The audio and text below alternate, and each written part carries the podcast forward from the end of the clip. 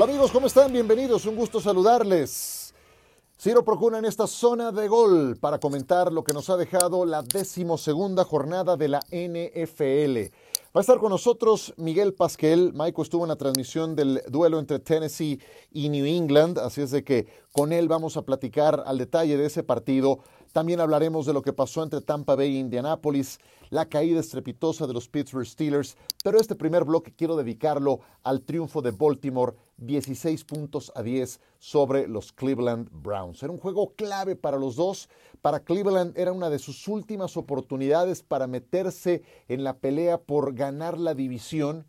Al no derrotar a Baltimore, se van a dos juegos de diferencia seis ganados de Cleveland por ocho ganados de Baltimore y además con la desventaja de haber perdido este duelo directo contra los Ravens, que no nada más son líderes de su división, también tienen la mejor marca de la conferencia americana. Y Cleveland tuvo la mesa puesta para derrotar a los Baltimore Ravens, porque le interceptaron cuatro pases a Lamar Jackson. Eso rara vez, jamás le había ocurrido a Lamar Jackson. Cuatro intercepciones en un partido eso normalmente se traduce en derrota. Escuchen este dato. Del 2015 a la fecha, mariscales de campo que han sufrido cuatro o más intercepciones tenían hasta anoche marca de cero ganados y 37 perdidos, hasta que Lamar Jackson apareció con estas cuatro intercepciones y sacó adelante el partido. Y sí, lo ganó porque Lamar Jackson pues es una pieza fundamental de los Baltimore Ravens, pero en realidad si habría que ponerle a alguien eh, la palomita o el mérito por la victoria de parte de los Ravens es a su defensiva, que paró en seco el juego terrestre de los Cleveland Browns. Pocos equipos como los Browns dependen tanto del juego terrestre. Apenas tuvieron 40 yardas por tierra en este juego, con todo y que los Browns tuvieron de regreso a Kareem Hunt y a Nick Chubb. ¿Cómo fue que lo, lograron los eh, Baltimore Ravens? Con un juegazo especialmente de sus linebackers. Creo que Tyus Bowser ha dado un gran partido. Patrick Quinn también. Y para presionar al mariscal de campo, no nada más sus frontales defensivos. Baker Mayfield especialmente es un quarterback que sufre mucho cuando le mandan disparos. Es su, su tendón de Aquiles. Y los Ravens lo tenían muy bien identificado. Don Martindale, que es el coordinador defensivo, lo estuvo acosando todo el partido. Y, hombre, una marca registrada de Baltimore en su defensiva son los linebackers. Ustedes podrán mencionarme a grandes linebackers en la historia de los uh, Baltimore Ravens, ¿no es cierto? Todos tenemos muy fresco en la memoria a un Terrell Sox, a un Ray Lewis y compañía. Es una marca registrada de los Baltimore Ravens. Y hoy, con Tyus Bowser, con el ya mencionado Patrick Quinn, que está en su segunda campaña, con Udafei Owe, que fue su primera selección de este último draft, tienen muy buen personal para frenar la carrera. Y justo fue lo que hicieron ante unos Browns que se vieron frustrados, incapaces de mover la pelota, con un Baker Mayfield que está lesionado, que así ha jugado las últimas cinco o seis confrontaciones, trae el hombro izquierdo fastidiado, también trae un problema en una rodilla, pero a fuerza quiere seguir jugando porque está en un año de contrato y quiere poner argumentos sobre la mesa para que le extiendan su acuerdo laboral con el equipo de los Browns.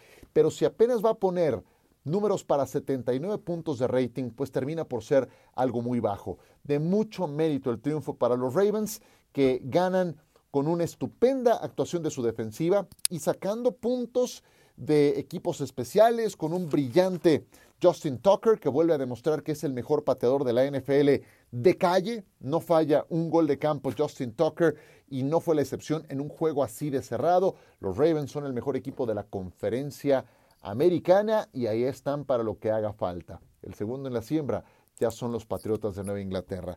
De eso hablaremos en un instante.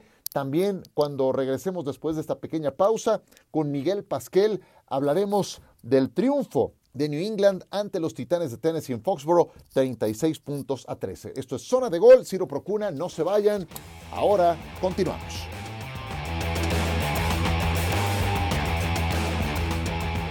Seguimos con ustedes en esta zona de gol y le damos la bienvenida a Miguel Pasquel, que acaba de estar en la transmisión del partido entre los Patriotas y los Titanes de Tennessee con triunfo de 36 a 13 para New England. ¿Cómo estás, Michael? Bienvenido.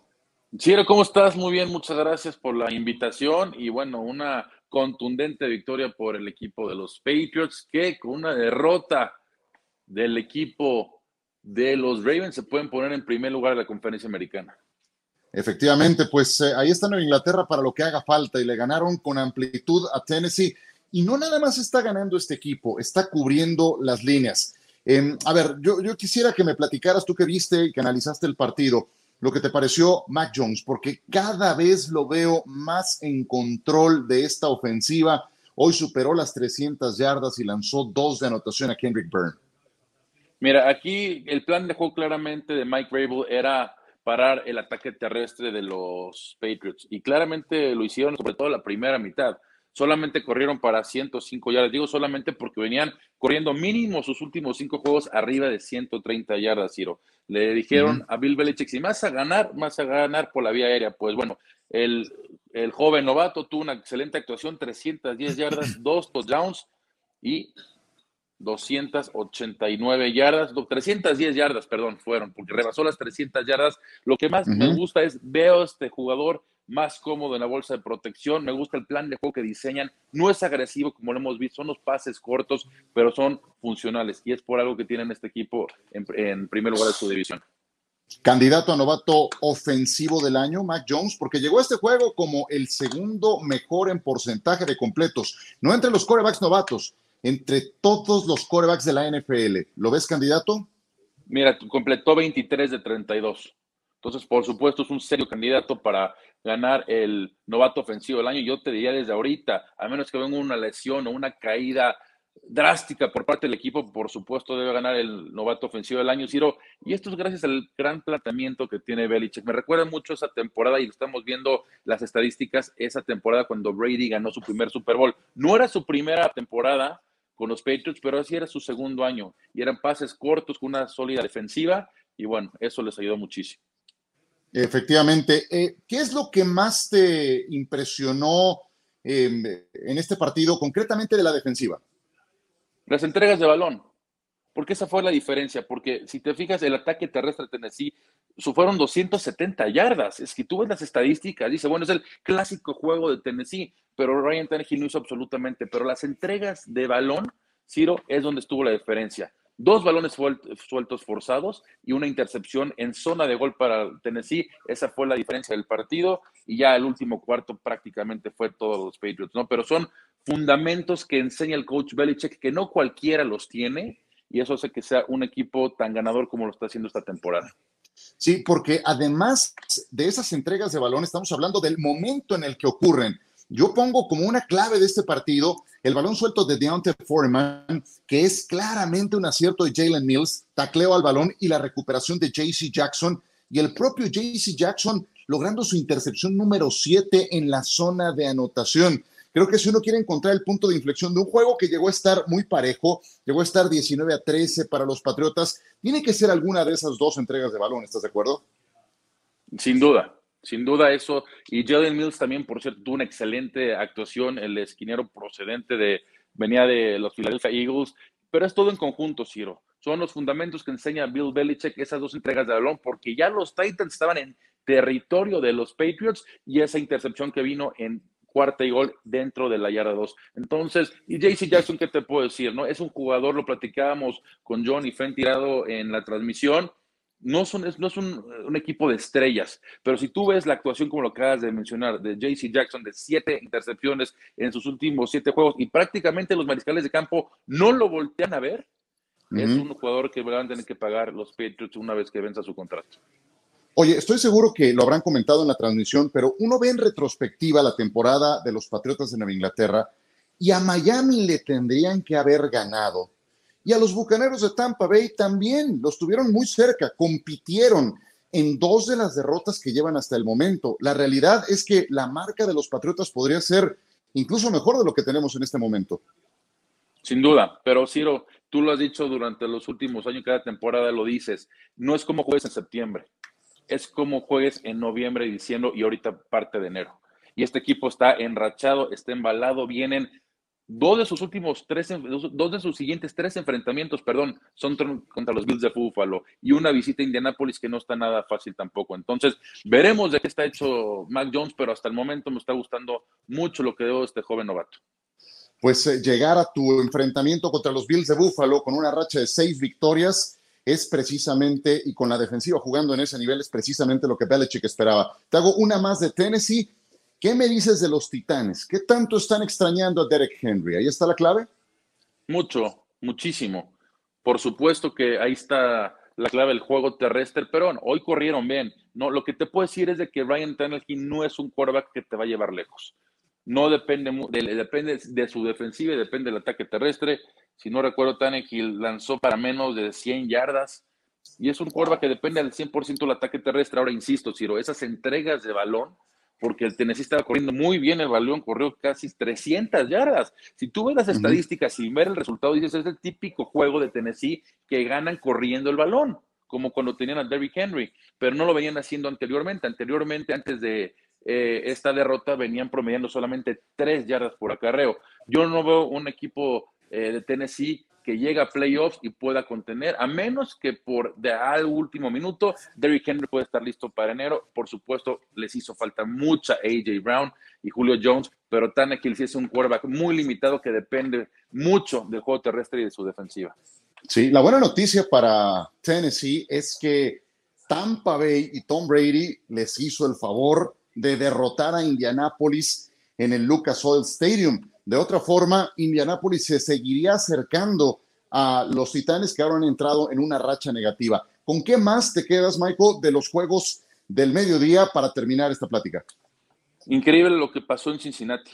¿no? E, e, ese golpe de autoridad de los Bengals a los Steelers Si no mal recuerdo, creo que es la tercera ocasión en los últimos 30 años que Cincinnati le gana a los Steelers los dos juegos de la temporada es realmente es un dominio que hemos visto acerero por completo sobre estos bengalíes, pero bueno, una buena actuación de Joe Burrow, sobre todo de la defensiva, y los estiles se van a poner 5-5-1, dejando muchas más dudas que respuestas. El calendario no le favorece tampoco mucho. La semana que entra enfrentan a unos cuervos que se pueden poner en primer lugar en la conferencia americana. Y los Bengals, que nunca sabes las altas y bajas que han tenido esta temporada, un equipo en reconstrucción, pero van al alza y pueden hacer ruido en esa división. Sí, de Pittsburgh la semana pasada les hicieron puntos por decenas. Y dices, bueno, no tenían a Hayden, a Fitzpatrick, a TJ Watt. Bueno, hoy regresaron sus puntales de la defensa y se comieron 41 puntos de los Bengals. Michael, ¿dónde te puede seguir la gente? En Michael Pasquel, Ciro, ahí en Twitter, ahí podemos platicar lo que quieran de la mejor liga del mundo. Ya viene el mes de diciembre, ya se acerca. Ahora sí, como lo hemos dicho, Ciro, el mes de diciembre es el de de veras. Te lo agradezco mucho, Michael. Te mando un abrazo y eh, que sigamos disfrutando de la jornada. Gracias. Un abrazo, Ciro. Gracias. Nosotros continuamos.